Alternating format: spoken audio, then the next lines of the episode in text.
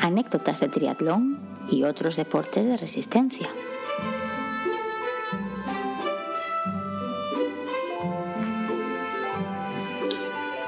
Hola a todos, soy Diego y os doy la bienvenida a este nuevo episodio de Anécdotas de Triatlón y otros deportes de resistencia. Vamos ya por el episodio 11, 11, ¿quién os lo iba a decir? Si pensamos en ello, 11, el 1-1 son los dos palitos, que a mí en esta ocasión me gustaría verlo como dos velas en lugar de dos palitos. ¿Coincidencia? No lo creo. Bueno, Alberto, tú sabes de qué estoy hablando. ¿Tú crees en las casualidades?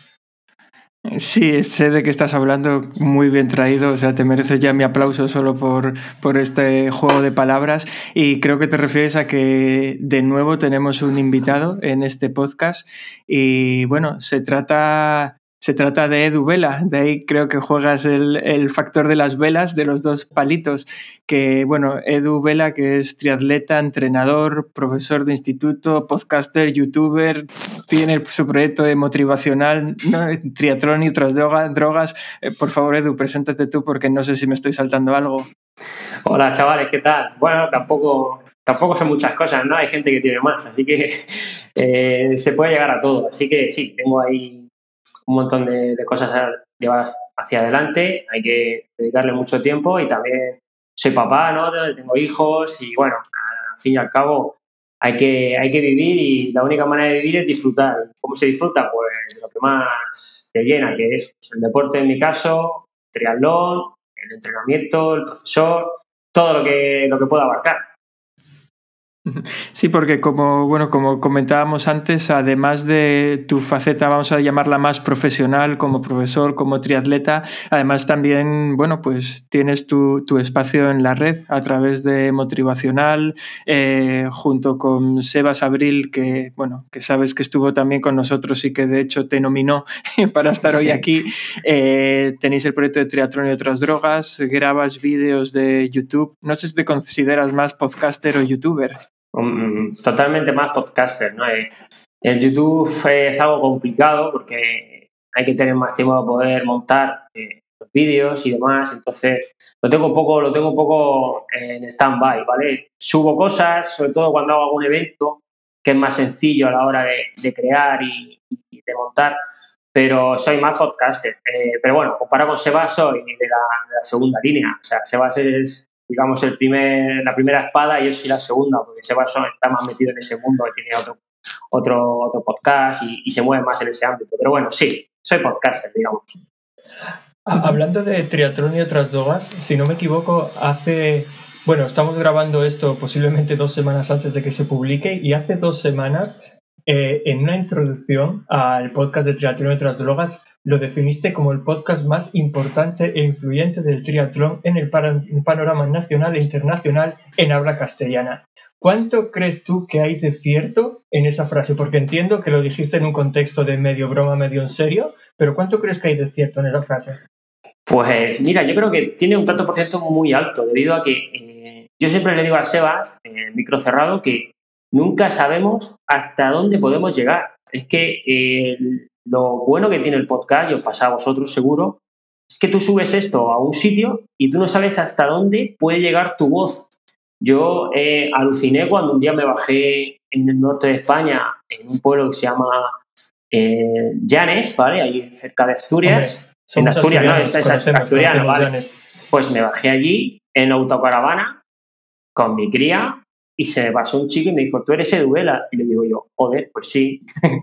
¿Sabes? No, o sea, no sabía yo que me podía conocer a 1200 kilómetros de mi casa, ¿entiendes? Entonces, claro, para mí el podcast es lo más importante que hay porque llega, llega tanto y no creo que haya otro podcast que hable de lo mismo que nosotros, porque nosotros abarcamos entrenamiento, nutrición, fisioterapia, ¿no? Eh, relacionado siempre con el triatlón y con el deporte en general. Entonces, yo no conozco, o me equivoco, un podcast más importante que el nuestro. Hay otros parecidos, pero no con la misma, con la misma rama. No sé si me he explicado. Sí, no, no, sí. Precisamente por eso te preguntaba, porque recuerdo que cuando hiciste esa introducción pillaste a Sebas fuera de juego y, tú mismo definiste su cara como qué estás diciendo en este momento, ¿no? Claro, Pero sin embargo, yo cuando lo escuché, comparto, comparto tu opinión. De, de, los podcasts de triatlón que hay en español, bueno, es que para mí es el principal, es uno de los más importantes, si no el más importante. Entonces, bueno, que, que está claro que era un comentario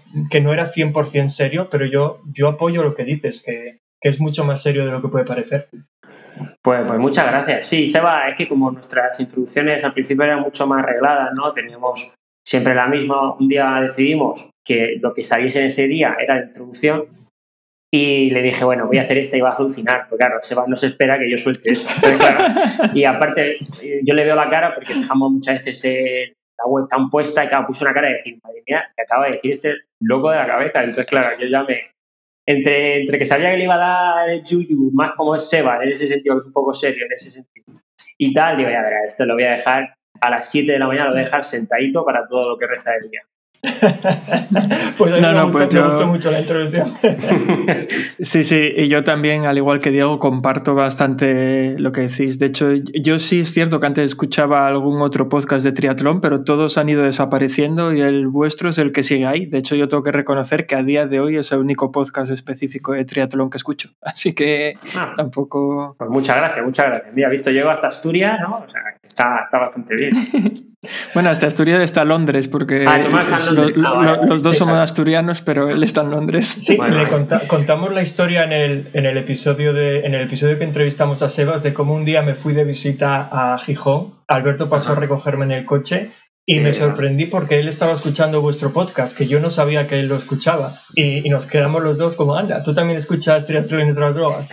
Así que... Sí. señor, sí, sí, lo escuché, lo escuché, me hizo muchísima gracia. Y dije, hostia, eh, las coincidencias existen. pues sí. Bueno, y, bueno, y si, adelante. No, iba a decir que ahora vamos a. Podemos arrancar ya con. meternos en harina y arrancar con las secciones del podcast, pero antes queríamos hacer un pequeño comentario acerca de nuestra querida entidad, el botón del destino. Que es que hemos leído recientemente en la prensa nacional e internacional especializada en podcasting que se está poniendo en duda la existencia del botón del destino. Y como no, tanto Berto como yo nos quedamos boquiabiertos, como diciendo, ¿qué? Así que en este episodio vamos a hacer algo muy especial, algo que no, se ha hecho antes nunca. Le hemos dado el control del podcast a nuestro invitado, a Edu Vela. Así que hoy Edu manejará el botón del destino y bueno, que esto salga adelante o que sea un completo desastre depende solo de, depende solo de él. Espero que sientas esa presión porque es importante. Mucho confiáis en mí, pero bueno, voy a intentar hacerlo bien. mira, eh, mira, estoy pensando lo mejor y para que no te sientas muy presionado vamos a hacer otra cosa. Si el episodio de hoy sale bien, se lo vamos a atribuir a que los tres hicimos un gran trabajo y fue un éxito, pero si sale mal, vamos a culpar a Sebas por haberte nominado. Así que pase lo que pase, la culpa será de Sebas. Tú tranquilo, vete dándole al botón del destino cuando te lo pidamos y, a leernos las, secciones. Venga, ya estoy preparado, perfecto. Eh, Alberto, ¿algo que añadir o empezamos? Pues simplemente lo único que quería destacar en esta introducción es que hoy no hemos hablado de tu mantita, porque tenemos otra novedad, que es tu primer capítulo sin mantita, porque por fin te has comprado un micrófono decente. Pero pues nada más que añadir, simplemente eso. Pues sí, no, no me lo menciones porque la verdad es que la he hecho mucho de menos y, y no sé, me siento desnuda ahora mismo. pues adelante, Edu, dale al botón del destino y a ver qué nos depara. Venga. ¿En serio? No. ¿En serio? Hello, I'm pleased to meet you. My name's Conductor Jack. I'll need to take your tickets as you ride on down the track. The engineer is stoking coal, the engine spouting steam. The fireman waves a lantern as he hears the whistle. Bueno, pues parece que vas a empezar hablando tú. ¿Yo? Sí, a ver, contamos. En serio, como, como muchos de vosotros ya sabéis, es la sección que dio origen a este podcast. En serio es la sección en la que contamos anécdotas. Hoy tenemos aquí a Eduvela y no van a ser ni nuestras anécdotas, ni las mías, ni las de Berto, sino que él va a ser quien nos, quien nos cuente unas anécdotas relacionadas con su ya dilatada carrera en esto del triatlón. Así que, Edu, cuando quieras, ¿qué tienes preparado para nosotros? Bueno, ya eh, como escuché también el episodio que, estuviste con Seba, y Seba dice que yo soy muy anecdótico. Eh, a mi, en mi defensa diría que, que, más que anecdótico tengo memoria, ¿no? Tengo la gran suerte de que me acuerdo de muchísimas cosas y, y no sé por qué, hay cosas que me acuerdo que la, siempre me dice la gente, pero ¿cómo te puedes acordar de eso? Digo, pues no lo sé. Y por ejemplo aquí Sebas contó que se le salió la rueda en un campeonato, un clasificatorio de España de águilas, unas tip, toda la historia, ¿no? Y él no se acuerda, pero la segunda, la primera vez que se le salió la, la rueda, eh, Sebas iba en el grupo que tenía yo delante. ¿Vale?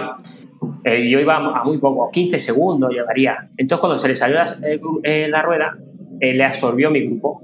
Y Sebas es un, un, ciclista, bueno, es un ciclista muy bueno. Entonces, arrancó de tan, con tanta potencia que conseguimos enganchar.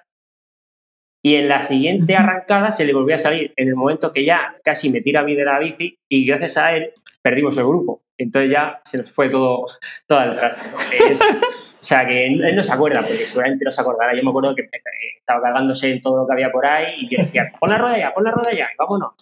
Y entonces al final arrancamos y nos fuimos, pero eh, es para que él lo sepa, que gracias a él yo no enganché tampoco el grupo, ¿sabes?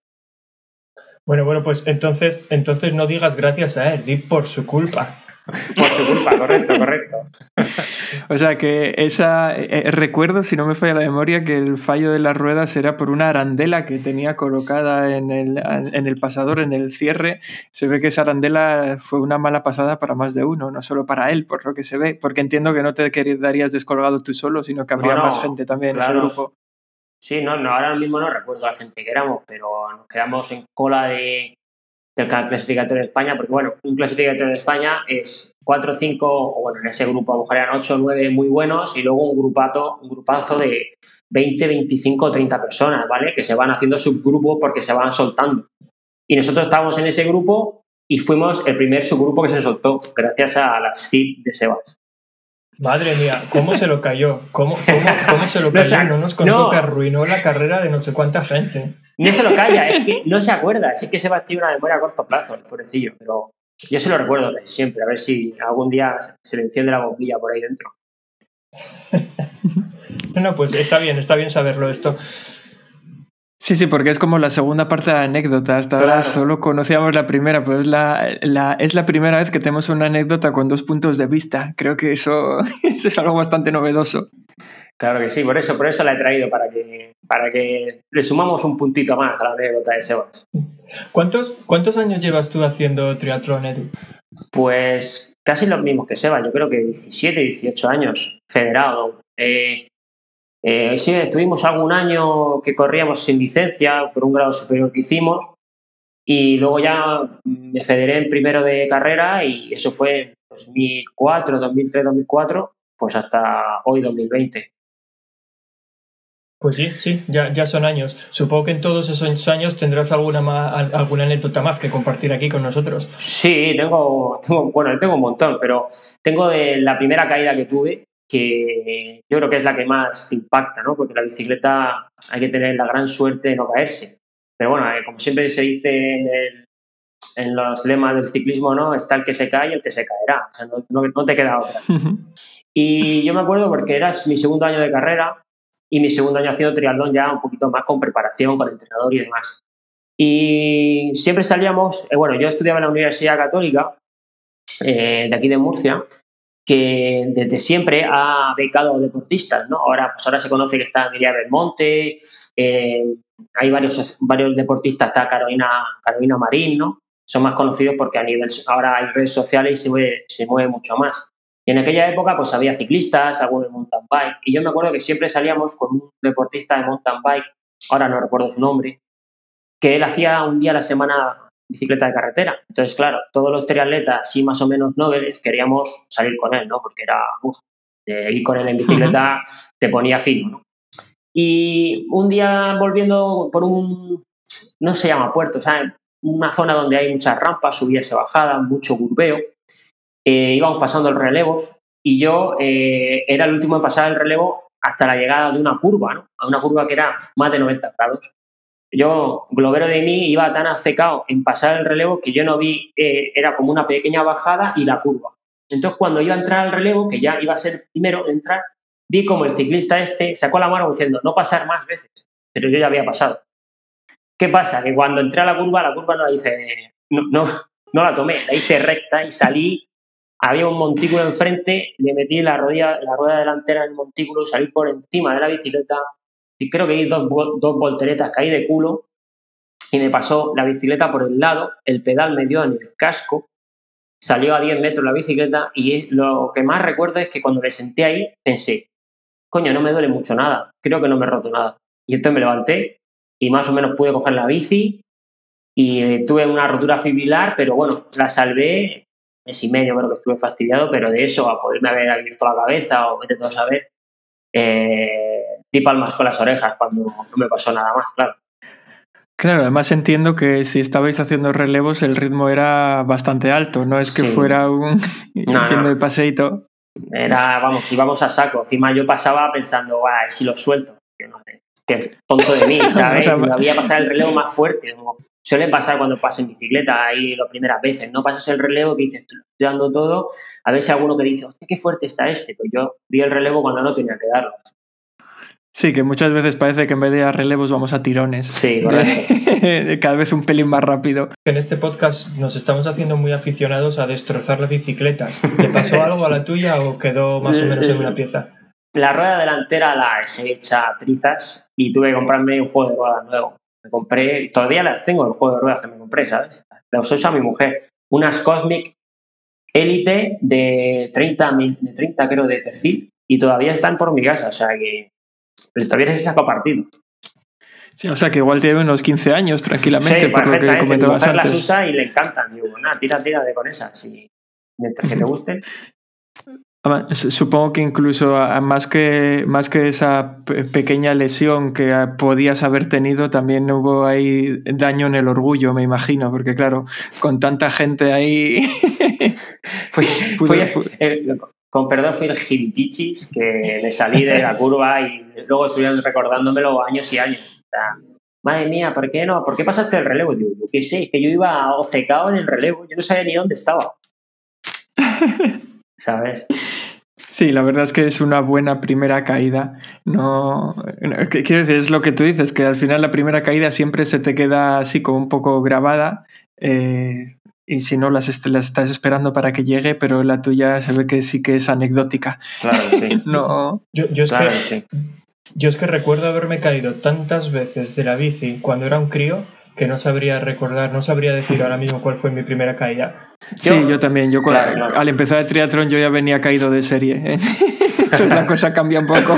Yo, yo es que recuerdo una vez que me tiré monte abajo con una bici rosa de paseo que me acaba de dar mi tío y, mientras empezaba a bajar, oigo a mi tío gritar desde, desde lo lejos ya, porque claro, era monte abajo, por, por, el Prado directamente, no había, no había camino, oí a mi tío gritar, que no le puse los frenos. Y claro, cuando me enteré de eso, bueno, fue como los dibujos animados, porque me fui contra la rama de un árbol, yo me quedé sentado en el aire y la, y la bicicleta salió disparada, vamos, no.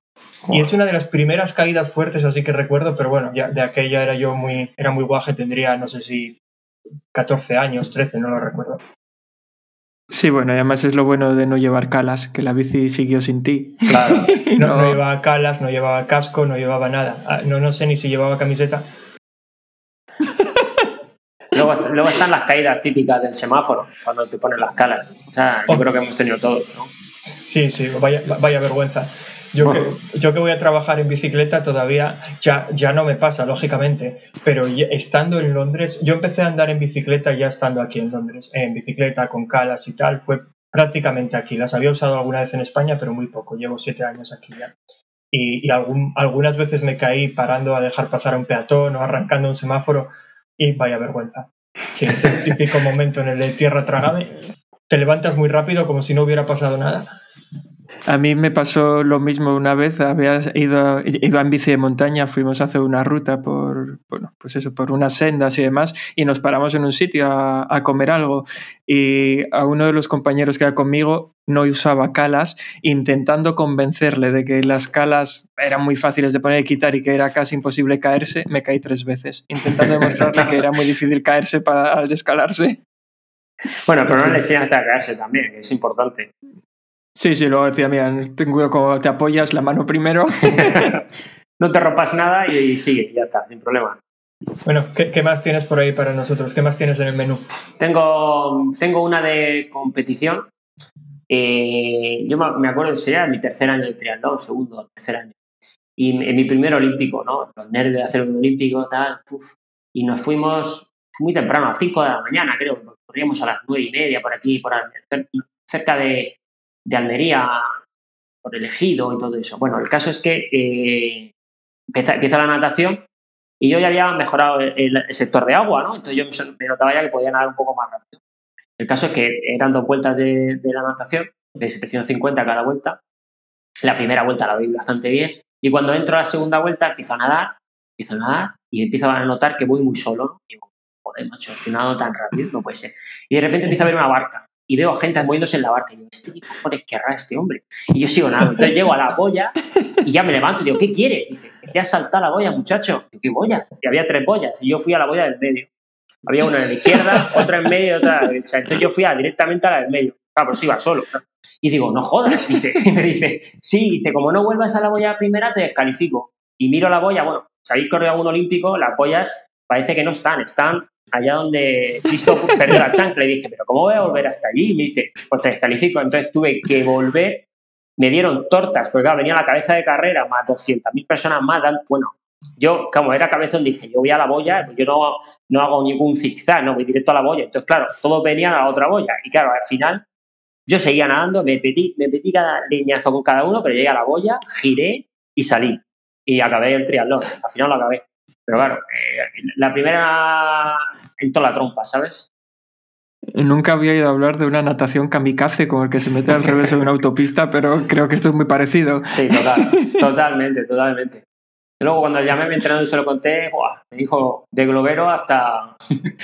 me llamó de todo. Dice, pero es que no has mirado la boya. Digo, sí. Dice, pero has mirado la boya que no era. Digo, correcto. Por eso me he ido a la del medio, porque yo pensaba que era esa. Dice, pero es que iba solo. Digo, ya, pero Manolo, o sea, el entrenador se llamaba Manolo. Digo, Manolo, tío, es que nado más rápido. Yo pensaba que iba primero. y cae esa descojonada. Dice, madre mía, dice, no me has tú alto, tal, no sé qué. Y yo, madre tal. Cosas que aprendas. Sí, porque además es curioso, porque claro, siendo la segunda vuelta, ya más o menos el circuito debías de tenerlo en la cabeza, pero bueno, al final yo entiendo que estos son los despistes que es imposible. Luego los ves desde fuera y te parece imposible haber metido la pata de esa manera, pero pero estando en el agua y en competición y tal, todo es posible. Vamos, yo tengo clarísimo que todo es posible. Todo, todo. Eso tengo en, claro. En el último episodio estuvimos hablando de cómo fueron mis inicios en la, en la natación para el triatlón. Y algo que no comenté es que yo me oriento muy mal en el agua. Claro, empecé a nadar, empecé a nadar de viejo ya. Yo, yo tenía treinta y pico años cuando empecé a nadar, entonces cuesta mucho eh, cuesta mucho adaptarse y me oriento muy mal. Y todavía el año pasado, en 2019, hice, hice mi primer y bueno, por ahora único swim run. Y en una parte de la natación que era una línea recta, pero literal, ¿eh? solo era una línea recta, teníamos que cruzar eh, un lago y iba de una boya a otra. Solo había que ir en línea recta y me perdí. Tuvo que pasar dos veces la canoa a colocarme en, mi sitio porque iba mal. Y yo, madre mía, esto, esto es vergonzoso ya. esas cosas pasan,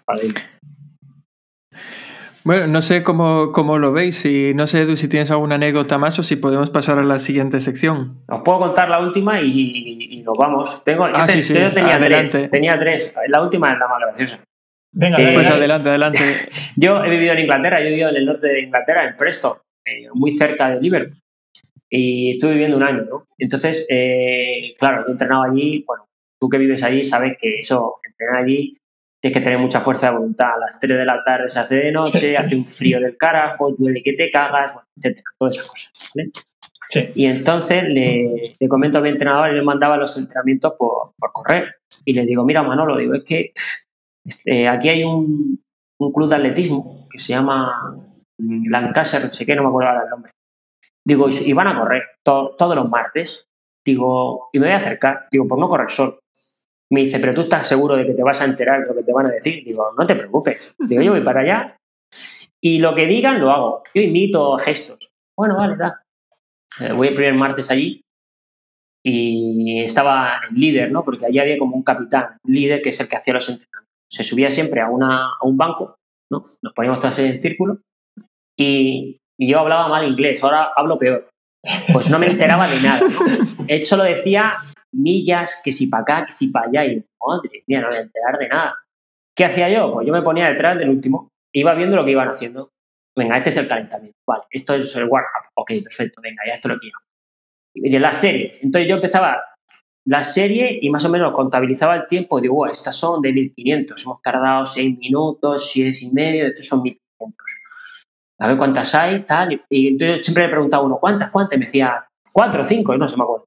Y entonces ya la cuarta, la quinta, que ya veía yo que eran 1500, me ponía con los que corrían como yo y me sacaba los ojos. Entonces siempre eh, me pasaba eso y siempre se lo pasaba al entrenador. Hoy creo que, hoy creo que he hecho eh, creo, y me decía, ¿pero cómo que creo? Digo, yo qué sé, Manolo, pues una hora y me he sacado los ojos, ¿qué más quieres? Tal? Y me decía siempre, dice, pero bueno, no sé si te va a favorecer. Digo, pues me voy a apuntar al club de natación también. ¿Pero qué me estás contando? Digo, sí, sí, sí, yo me apunto ya a natación, pero si no te enteras de nada en atletismo, te vas a enterar en natación con los oídos taponados, la acústica. Digo, sí, yo me, yo imito gestos. Bueno, me voy a natación también. Y el tío empezaba, Flyers Buah, no, yo no me enteraba de nada. O sea, es que era como nada. O sea, nada. Yo miraba y decía, Dios santo, no sé qué cojones tengo que hacer. Entonces tuve la suerte que había una francesa allí. Entonces los franceses eh, hablan igual de más eh, en inglés que tú y entonces te entiende, porque el inglés no te entiende, pero el francés sí. Entonces le preguntaba, ¿qué hay que hacer? Me decía, follow me, follow me. Entonces yo la seguía. Cada vez que daba un viraje, miraba. Digo, wow, técnica. Bueno, pues pasó todo el año, ¿vale? Y entonces llego al clasificatorio de España en Águilas. La primera vez que, que, que un clasificatorio de España con vísperas de poder clasificar.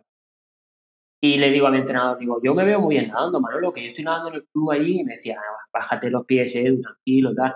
Digo, ¿cuál de estos es el que mejor, nada? Me dice, ese. Digo, pues voy detrás de él. Me dice, anda, venga, vas a ir detrás de él. Estás loco perdido. Me dice, digo, tú, nada como tú sepas, pero no te pongas loco. Bueno, yo solo sabía ir a pies, ¿vale? Pues yo me ponía detrás de los nadadores y solo tocaba pies. O sea, iba a pies a saco. Y yo era todo series. Comienza el triatlón, empiezo detrás de ese y not- notaba como que iba a punto muerto. Digo, joder, este Manolo me ha engañado. Este es el que peor nada. Mierda, tal. Y yo no quería se- separarme. Digo, no vaya a ser que sí sea verdad, ¿sabes? Bueno, pues toco tierra y no se me veía nunca la cara que puso el entrenador. Salí tercero del agua. Se mira y dice, coño, Edu, ¿qué haces aquí? Vamos, vamos, vamos. Y digo, hostia, que voy primero o segundo. ¡Pum! Y salí corriendo y ese año subí al podio de, de grupo de edad. Y, me- y cuando acabé me decía, pero ¿has podido aguantar al tío este? Digo, joder, pues si nada, súper lento, Manolo. Dice que nada lento. Dice, ¿sabes cuántas ha salido en 750? Digo, no, dice, 10.02. Digo, ¿qué me dices? Digo, no Manolo, eso está roto el reloj. Dice, no, que no, que lo llevo cronometrado. 10 minutos cortos. Digo, madre mía. Y es la anécdota del salto de calidad esa que das cuando empiezas a entrenar con gente que anda más que tú, ¿no? Que siempre Pues- como dice, es que detrás de alguien que vaya más rápido que tú. Pues mira, ahí está. Sí, sí, yo estoy pensando ahora, entonces, ¿cómo nadaba la francesa esa? Me cago en 10, no te lo imaginas. Yo es que nadaba mariposa, eh, nadábamos todos los estilos. Claro, yo, yo me acuerdo que hacíamos serie de 25 a mariposa, y yo decía, madre mía, si no he nadado mariposa una vez en mi vida. Pues me ponía ya a nadar mariposa y salía del agua y tenías que correr porque te volvía a pitar. Entonces yo me metía sesiones de 4.000 metros y, y de nataciones, de coro había hecho 100 metros. Todo demás eran estilos. Claro, me sacó una espalda allí que parecía Michael Phelps, ¿sabes?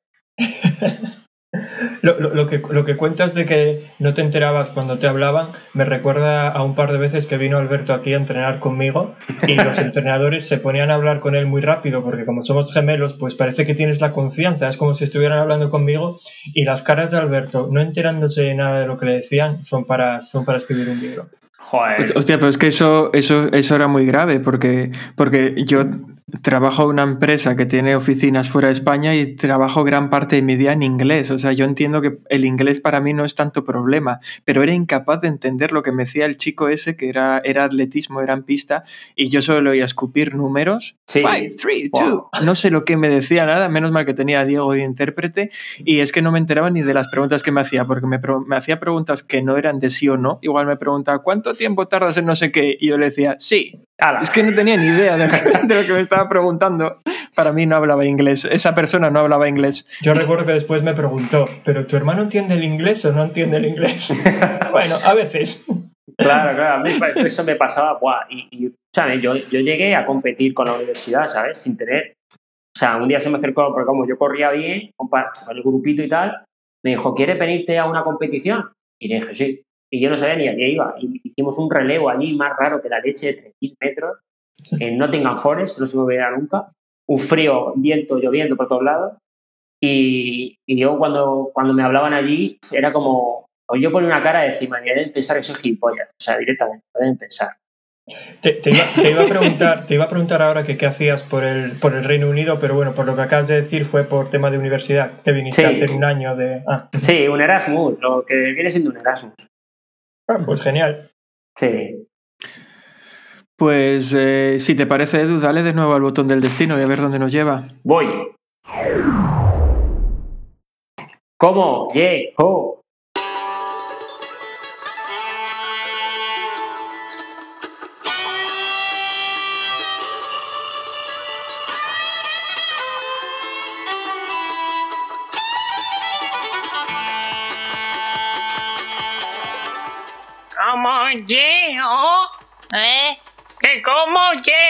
¿Cómo y el qué?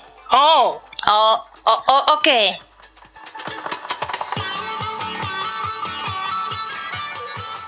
Bueno, en esta sección, en Cómo yo, como ya sabéis la mayoría de vosotros, lo que solemos hacer es analizar una frase popular, un refrán, algo que suele estar en boca de todos. Eh, tratamos de investigar un poco sobre su origen, de dónde ha salido esta frase y además eh, cómo aplicarla a los deportes de resistencia. En este caso concreto tenemos una frase que es muy, muy, muy eh, repetida por todos, que es la de cada maestrillo tiene su librillo. no sé, Diego, si quieres comentar algo de esta frase. Eh, bueno, lo primero que quiero comentar es que llevamos una racha ya de tres o cuatro episodios en el que no somos capaces de encontrar el origen de las frases que analizamos. Algo estamos haciendo mal. Yo creo que no nos podemos quedar en el primer resultado de Google porque no siempre nos da la respuesta. Pero bueno, si no lo hiciéramos, iríamos en contra de, los principios de este programa. Así que bueno, no he encontrado el origen. Tampoco es que crea, no pienso yo que tenga un origen muy interesante esta frase.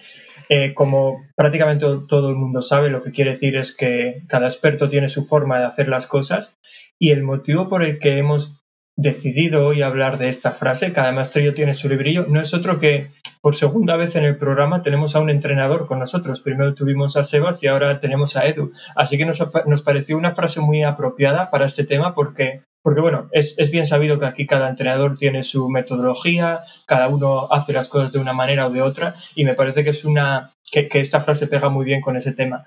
Así que, que, sí, en este caso, a mí me gustaría hacerle una pregunta a, Edu relacionada con cada maestrillo tiene su librillo, que es básicamente eh, ¿Cómo te ves tú comparado con otros entrenadores? Quiero decir, porque estoy formulando un poco mal la pregunta. En el caso de, por ejemplo, si tenemos a dos entrenadores, Sebas y Edu, y muchas veces en vuestro propio podcast en Triatlón y otras drogas, eh, no os ponéis, digamos, de acuerdo en algunas cosas, ¿no? Se ve que hacéis las cosas de manera diferente. Eh, ¿qué, sacas tú en claro cuando hablas con otro entrenador que tiene una metodología diferente de la tuya? ¿Qué, ¿Te aporta algo? ¿Intentas contradecirle? ¿Cómo? Porque yo entiendo que, que, bueno, que cada uno cree que lo suyo es lo bueno, ¿no? Sí, bueno, en, el, mundo del entrenamiento nadie tiene la varita mágica de, lo que verdaderamente es correcto o incorrecto, ¿vale? Es decir, eh, lo que es correcto es lo que hace que un deportista progrese. Entonces, si ese camino está bien llevado, va a progresar muchísimo más rápido y muchísimo mejor. Y lo más importante, va a disfrutar del camino de ese proceso, ¿vale? Eh, lo que hablan de, Sebas y yo, Sebas eh, y yo somos muy cercanos a pensamientos, pero muy alejados en, así, en adaptar esos, esos pensamientos. Sebas es una persona mucho más eh, metódica en ese sentido, ¿no? Le gusta mucho más la métrica, eh, mucho más los datos. Tampoco es que sea un talibán de datos, pero me gusta mucho más indagar en esos temas y yo soy un poco más, sí, uso datos, pero sé perfectamente que la realidad en el mundo del deporte eh, hay otras vertientes que hacen que el deportista pueda, pueda mejorar. La psicología, eh, que esté a gusto, todas esas cosas hacen muchas veces que el deportista haga un entrenamiento mejor que sabiendo que va, a correr a 3.35, ¿vale? Entonces, eh, cuando yo hablo con un entrenador, que el otro día tuve la suerte de, juntarme con un entrenador en la bici, que me crucé con él, y de aquí de Murcia, que ha salido en el podcast, estuvo hablando con nosotros de, de vatios, que es Diego Javier, y Diego me puede sacar 12 años de diferencia. Y, y hay que ver las cosas que tenemos en común para tanta, tantos años de diferencia, ¿vale? Porque claro, la, la visión que puedo tener yo a la visión que tiene él de 12 años pueden ser uf, enormes, ¿no? Las diferencias, me refiero. Pero no, él dice una cosa y digo, nada, yo también lo comparto. Aunque yo lo comparto de este- en este ámbito, no en el mismo que el tuyo, pero sí algo parecido. Entonces, al final, cuando un entrenador te nutre de su experiencia y de, y de, y de sus, mm, digamos, su visión, muchas veces tú puedes cambiar, y yo he cambiado muchísimas veces, de a lo mejor de tercio, decir, bueno, pues, que este hace, por poner ejemplo, ¿no? Eh, el test de agua del 200-400 lo hace el 95% de los entrenadores. De repente hablas con un entrenador y dices, no, no, yo no hago ese test, yo hago uno de 300 que me vale. ¿Por qué? Bueno, porque por esto, por lo de... Anda, pues, coño, pues, pues lo voy a probar yo. Y entonces, en lugar de probarlo con mi deportista, lo pruebo yo conmigo mismo. Digo, a ver cómo va esto. Anda, pues mira, me ha gustado, ¿sabes? Sí, sí, yo además en este sentido también pienso eso, que obviamente cada uno hace las cosas de la forma que cree que mejor funcionan, pero que lo ideal al final es eh, tener esa- ese margen de flexibilidad de no pensar lo mío es perfecto y le vale a todo el mundo, porque claro, Claro. luego está la otra pata del banco, que es la del deportista, que al final el tipo de entrenamiento también se tiene que adaptar al deportista, porque no a todo el mundo le vale todo el entrenamiento, y ya no estoy hablando de condiciones físicas ni cosas de eso, estoy hablando de cabeza. Hay gente en la que, creo que lo hemos comentado aquí más veces, ¿no? Que, que piensa que cada vez que corre lento está perdiendo el tiempo, gente que por lo que sea necesita un tipo de entrenamiento un poco más específico, que aunque no sea el mejor, es el que le vale y es el que va buscando. Claro, es que... Mira, yo, por ejemplo, cuando un deportista se compra los vatios, lo primero que te dice un deportista es ¿cuándo hacemos test? Y yo aprendí, de, con mi experiencia y hablando con otros entrenadores, que lo primero que tiene que hacer un deportista es salir en bicicleta con los vatios y aprender de los vatios. ¿Sabes? Él solo decir, anda, pues mira, si hago esto, sube a 220. Si me quedo sentado y subo opiniones, subo a aprender, ¿no? Decir, venga, pum, test, pum, venga, el test, pam, a ver cuánto sale. No, cuando tú me mandes unos feedback que yo diga, guau, este ya empieza a controlar los vatios, porque le he metido tres series y no se le han ido la primera a 400 y las demás a 180, digo, bueno, pues ahora vamos a trabajar por test para ver cómo vas, ¿no? Entonces, todas esas cosas, eh, yo antes no lo pensaba así. Yo pensaba, va, tienes vatios, pum, test. Y hablando con entrenadores, sobre todo entrenadores de ciclismo, dice, no, no, no, tú, eh, que madure el deportista. Puede, puede ser un, de- un deportista súper maduro, ¿eh? Estamos hablando, puede hablar de un deportista que lleve un año haciendo triatlón o que lleve 10 y se haya comprado vatios, da igual.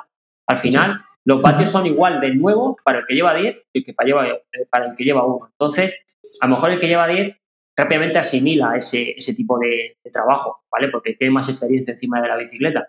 Pero le tienes que dejar un tiempo de, de adaptación a, a- porque eh, los vatios son muy raros, ¿no? De repente mira 130 y mira otra vez 190 y dices, coño, es que se ha roto esto, que va pegando saltos, claro, todas esas cosas. Eh, entonces le tienes que enseñar a poner lo- los vatios a unos determinados segundos, tipos de pantalla, todo eso. No lo que lo, hayas, lo sepa yo porque haya leído muchísimo más, muchísimo, sino he leído, pero es que he escuchado a muchos entrenadores que explican esas cosas. ¿Entendéis? Sí, sí. Mira, yo, yo es eso, es lo que hablábamos aquí, que cada maestrillo tiene su librillo, pero oye, yo no te voy a engañar, yo aquí estoy tomando notas y escribiendo mi librillo a partir del tuyo. Así que sigue, Claro. sigue. Por ejemplo, nosotros en el, en el podcast, cuando sale un entrenador, eh, luego se va, si yo siempre hablamos, de decir, hostia, eh, está muy bien, porque al final te enciende la bombilla de, no sé, de algo que tú tenías apagado o que no usabas, o que decía, bueno, eso no lo uso porque pf, creo que está un poco obsoleto. O anda, pues mira, esto que es súper nuevo, eh, yo pensaba que no podía llegar yo eh, a abarcarlo y, y esto lo explica de tal manera, macho, que dices tú, joder, si eso lo puedo usar yo también. ¿no? Entonces, al final, eh, ese maestrillo nos enseña a todos. Sí, Es- esa es la pero- clave. pero- precisamente cuando decidimos meter esta frase para el programa de hoy, era una de las cosas que teníamos en mente, que en Triatlón y otras drogas entrevistáis a muchos entrenadores y está claro que muchos van a tener puntos de vista diferentes a los vuestros en muchas cosas y era precisamente para eso, para que nos lo que acabas de hacer, para que nos contaras cómo aprendéis unos de los otros y supongo que habrá cosas que compartas, cosas que no. Algún entrenador te puede decir algo con lo que no estés de acuerdo y también es perfectamente válido. Claro, claro, claro. Sí, al final tú tienes que tener, tienes que tener una perspectiva de, cómo quieres ser entrenador. Entonces, eh, algo que no te guste, pues diga, bueno, eso no, no me interesa, no me interesa. Pero hay otras cosas, pues mira, explica de los patios, del- de los test de agua, eh, inclusive de ejercicios de técnica, ¿no?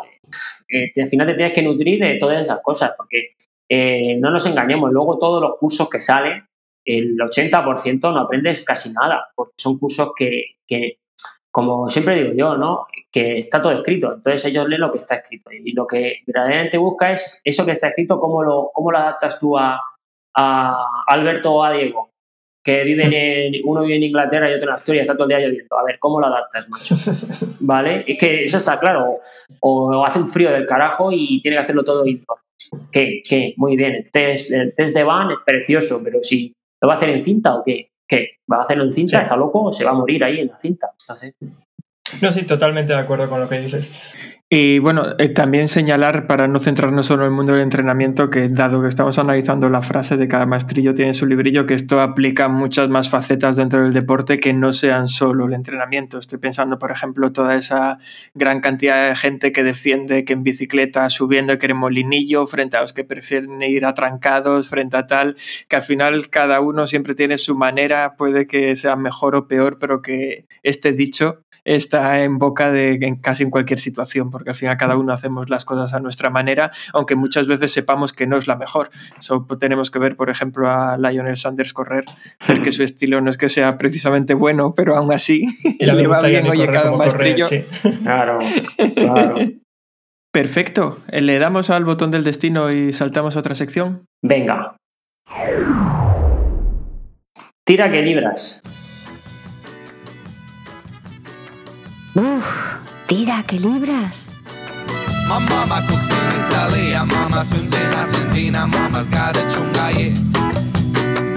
mama's in Venezuela, mama likes Cinderella, mama's got a yeah.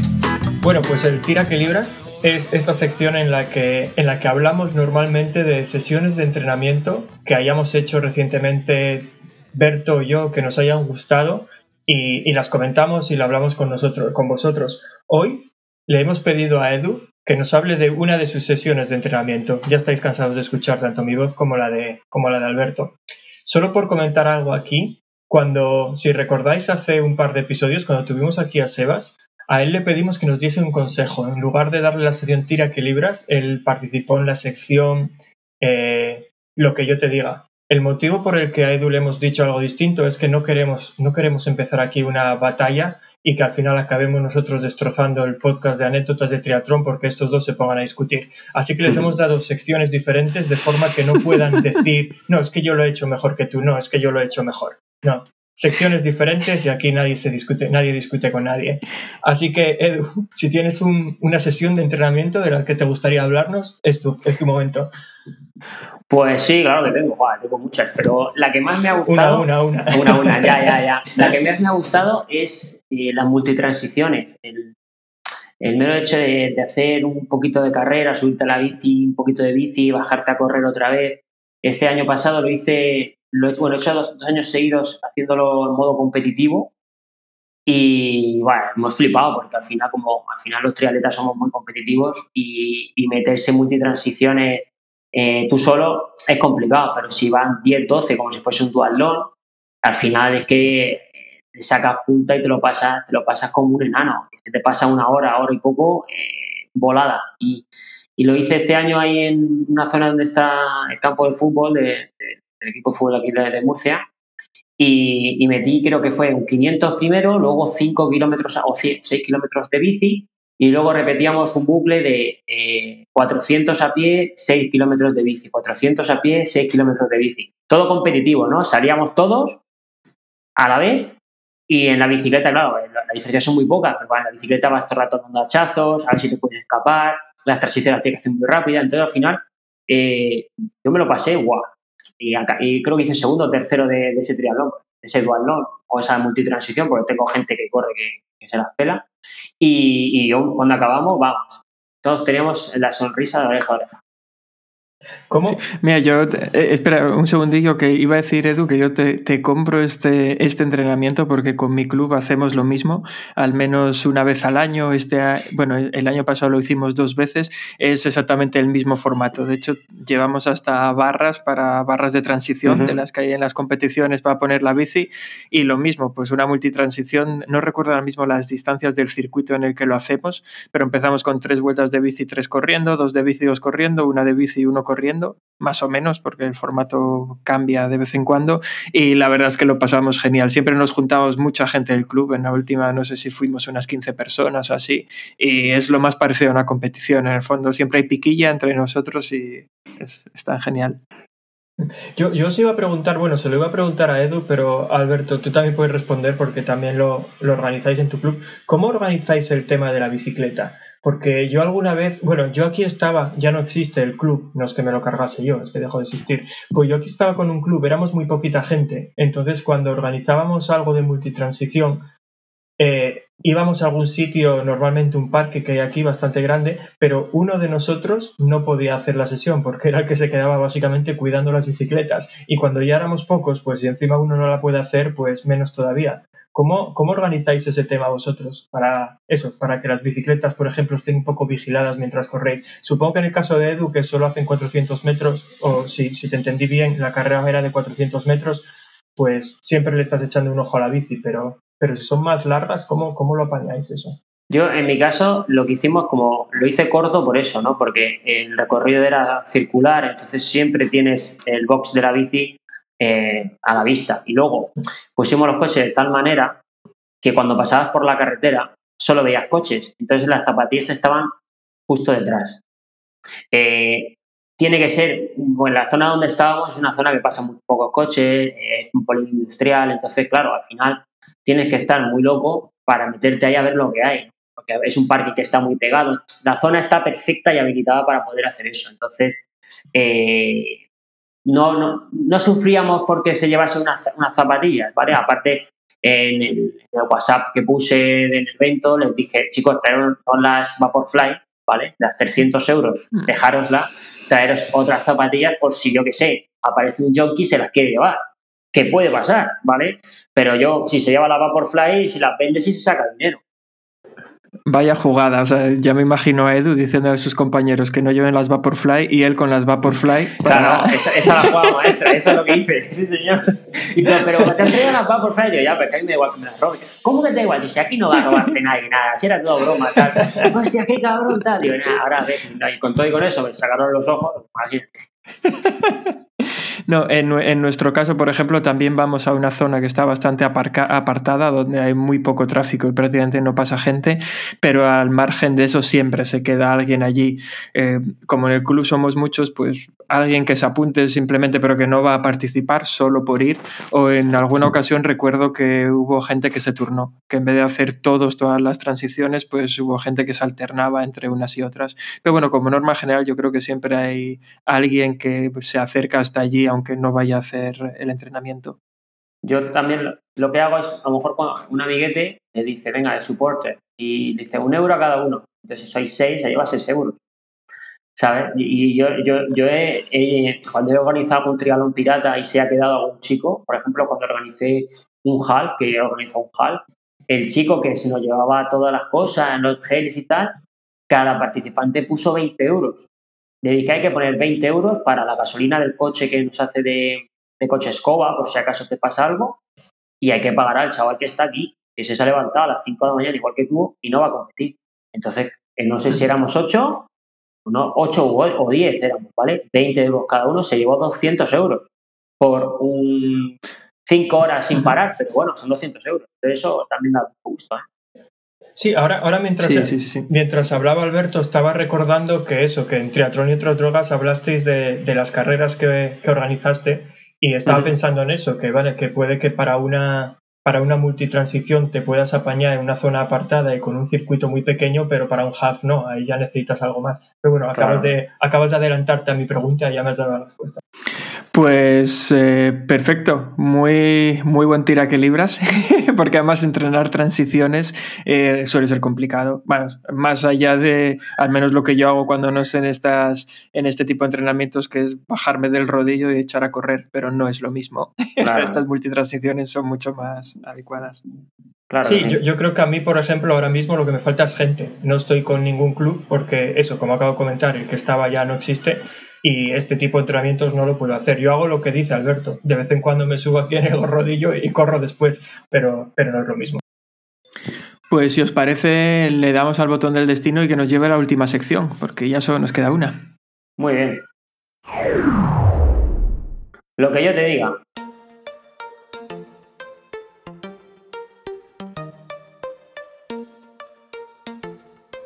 Que yo te diga.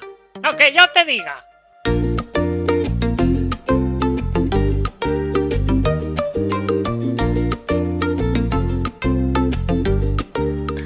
Bueno, en la sección lo que yo te diga, como sabéis, lo que solemos hacer es daros un consejo o una recomendación que puede abarcar casi cualquier cosa. Aquí hemos hablado ya desde acciones, es decir, cosas para hacer o cosas para no hacer, hemos hablado de cacharros, hemos hablado incluso de pruebas deportivas, de material, y en este caso queríamos hablar de algo un poco más especial porque por primera vez en este podcast queríamos recomendar otro podcast. Esto es especial, no sé, Diego, ¿quieres dar alguna pista? Sí, pero antes de empezar con eso, quería comentar que la primera recomendación de todas las que hicimos fueron las Hoka o Neone Rincon, creo que era. Y, y en aquel capítulo, nuestro episodio número uno, te metiste mucho conmigo porque, porque te había vendido unas que ni siquiera te iba a enviar. Las tenía todavía en mi casa. Pues creo que todos nuestros seguidores merecen saber que desde ayer las tienes en tu casa. Desde hoy la- las tengo en mi casa, 10 meses después de haberlas comprado, efectivamente. Pero, ¿qué son, ¿qué son 10 meses en toda una vida como atleta? No, no, nada, nada. Pues sí, como, Volvemos al podcast. sí, como comenta Alberto, eh, lo que queríamos hacer hoy es recomendar un podcast. Un podcast que por lo menos a, a nosotros dos nos gusta. Eh, sabemos que tiene bastantes seguidores y es un podcast en el que se habla de triatlón, entre otras cosas. No sé, igual a Edu le suena, porque tú que estás metido también en el tema este del podcasting, supongo que estarás familiarizado con los podcasts que hay por ahí. El que queríamos, bueno, tiene un nombre un poco raro. El que queríamos recomendar se llama Triatlón y otras drogas. ¿Te suena de algo? Sí, un poco nada más. Vale. Pues efectivamente, eh, es, es un podcast que ya hemos hablado varias veces aquí de él, es un podcast que a nosotros nos gusta mucho, a los dos, tanto a Diego como a mí, porque empezamos a escucharlo casi a la vez, pero bueno, son estas cosas raras que suceden a veces entre gemelos, ¿no? Pues empezamos a escucharlo casi a la vez, pero sin haber hablado de ello entre nosotros, y ya en su momento yo lo definí como un podcast que eh, a mí me aportaba mucho porque es entretenido a la vez que didáctico. Entonces, bueno, eh, como ya hemos hablado de él, pero nunca lo hemos recomendado directamente, pues sí que nos gustaría hacer eh, esta recomendación abierta. Probablemente casi todo el mundo que nos escuche ya lo conoce, incluso ese ruso que nos escucha por ahí perdido por, por esas tierras frías. Pero, pero sí que creo que es, es un podcast en el que nos gusta, que seguimos y que creo que vale la pena que todo el mundo conozca. Pues sí, estuve haciendo cálculos y para cuando, bueno, unos cálculos matemáticos súper complicados, y para cuando se publique este podcast, que será nuestro episodio número 11, se habrá publicado ya el episodio número 150 de Triatlón y otras drogas. ¿Cómo, Edu, cómo han cambiado las cosas desde el episodio 1 hasta el episodio 150 en vuestro podcast? Pues ha cambiado muchísimo, ¿no? Sobre todo la forma de, de transmitir. Yo creo que hemos mejorado con el tiempo, ¿no? Eh, al final la experiencia de hablar de cara a un público que no sabemos si es uno o cien mil, eh, hace que, que intentes mejorar y yo creo que en ese sentido, antes ya se, se lo comenté a Seba también creo en algún episodio, le dije que, que habíamos mejorado, antes decíamos muchas palabrotas, no sé, nuestra, era nuestra forma de hablar con el micrófono. Entonces hemos ido un poco adaptándonos un poquito al micrófono, es decir, a ver, eh, aquí ahora no se puede hablar de esta manera o sí, a veces sí nos sale la vena que, que como, como, somos, ¿no? Pero hemos ido evolucionando yo creo que para mejor en ese sentido. Eh, dado, que, dado que Sebas no está aquí, puedes meterte con él o lo que quieras, ¿eh? que a nosotros no nos importa. Si tienes algo malo que decir de Sebas, aquí los micrófonos están abiertos. Sí, no, sí, yo sí lo digo aquí, eso lo digo a él también, tú no te preocupes. Ahora cuando me- se me ocurra algo, yo lo digo. Que sepáis que, que la idea de todo el podcast es suya, ¿eh? que eso, eso hay que decirlo. ¿eh? El Sebas es el, es el, hombre ideas, tiene un montón de ideas siempre en la cabeza. ¿Cómo, cómo surgió la idea de, de triatlón y otras drogas? Pues, bueno, pues el, pues no sé, nosotros, no, eh, Sebas siempre quiere innovar, ¿no? Entonces un día hizo un grupo, me mandó un WhatsApp y me dice, oye Edu, eh, entrenadores por Murcia que haya, tal, que quiero hacer un grupo en el Facebook, que subamos preguntas, ¿no? Y al final aprendamos todo de todo. Digo, anda, me parece muy buena idea. Entonces yo le di, pues varios, mira, aquí está este, este, este está muy bien. Hicimos ese grupo. A raíz de ese grupo, un día me manda un WhatsApp Sebas y me dice, oye, ¿te interesaría salir conmigo eh, en un podcast? Y yo no tenía ni puñetera idea de lo que era un podcast. Te lo digo en serio. o sea, y, y le dije, claro. Yo le dije, claro, Sebas, contigo a donde quieras. Dice, venga, pues no sé qué. Entonces, cuando se digo a mi mujer, dice, ¿pero tú sabes lo que es un podcast? Digo, yo qué coño sé, yo no sé lo que es eso. Dice, pues búscalo por Espera, espera, espera, espera, espera un momento, Edu, porque yo estoy leyendo entre líneas y lo que estoy leyendo es que es que Sebas te dijo, Edu, ¿quieres, ¿quieres salir conmigo? Y tú se lo dijiste a tu mujer. ¿Me he Correcto. algo por el Di- medio? o- Eh, siempre hay que, hay que siempre con la verdad por delante.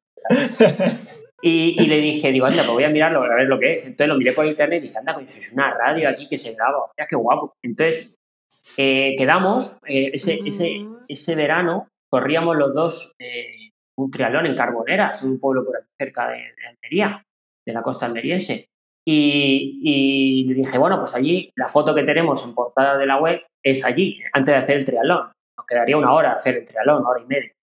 Y le dije, digo, entonces hablamos ahí, ¿te parece bien? Tal, digo, bueno, pues vamos a sacarlo, ¿cómo lo hacemos? Y tiene el micro. Digo, ¿un micro? Y no tengo nada de eso, Seba. Dice, joder, es que necesitamos un micro de no sé qué, de no sé cuánto, yo tengo. Y entonces le dije, digo, bueno, como él pagó todo lo del inicio, él me dijo, compra tú los micros y me lo mandas. Entonces yo compré, compramos unos micros de estos, eh, que son los primeros que usamos, que te lo ponías y se oía al vecino hablar, porque cogía todo el edificio, el micro.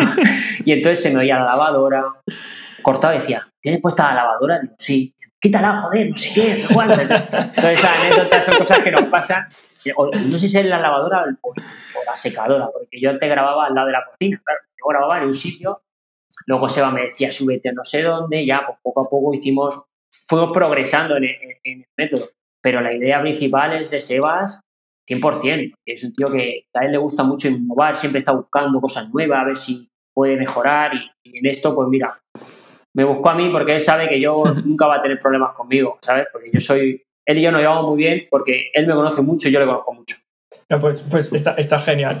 Eh, iba a decir que 150 capítulos me parece muchísimo porque al final, bueno, nosotros estamos empezando, este es el capítulo 11, como decíamos, no me veo llegando a los 100, quién sabe si llegaremos, pero eh, una pregunta que me surge es que para llevar 150 capítulos, ¿qué crees que es más importante, la disciplina o la motivación? Porque me parece complicado aguantar tanto en el tiempo.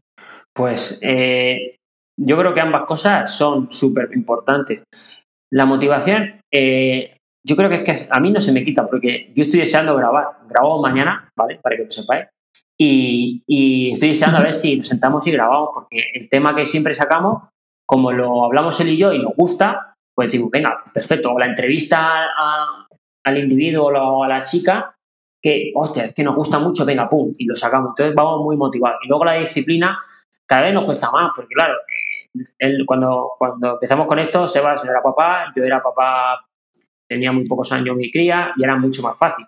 Tres años después, su hija tiene tres años y pico, mi hija cinco, tengo uno y medio, es, eh, tengo mucho más trabajo, él también. La disciplina al final sigue ahí, pero es más complicado porque los horarios son más limitados. Pero al final, como nos motiva mucho, solemos quedar siempre, sacamos de donde sea y siempre vamos sin, sin agobios, ¿no? Porque al principio se verá, hay que sacarlo por narices.